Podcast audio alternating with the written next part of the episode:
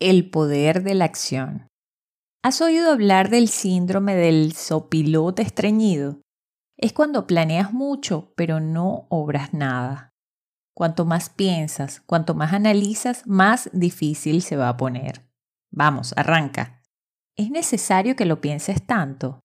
No digo que no hagas un plan, pero demasiado análisis causa parálisis.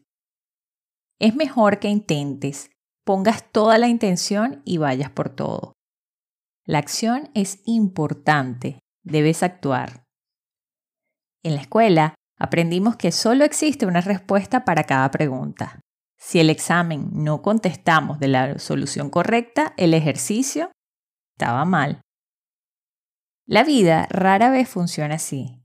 En la realidad existe un sinnúmero de respuestas correctas para cada pregunta o problema. Claro, Existen algunas respuestas que son más adecuadas que otras, pero eso no significa que solo haya una solución. Cuando me inicié a los 18 años, me fui a trabajar por primera vez a una fábrica.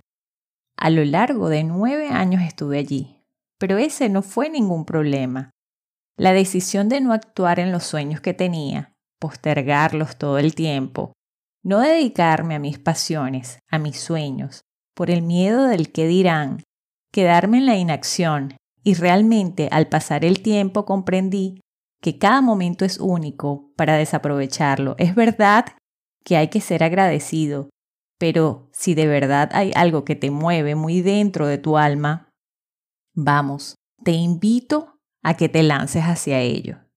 Si muchas veces me arrepiento de no haberme lanzado antes, pero siempre estamos a tiempo. Hay algo que es muy grande que está preparado para cada uno. Y si aunque no lo creamos son los sueños, ellos si los buscas tarde o temprano, poco a poco estarán ahí.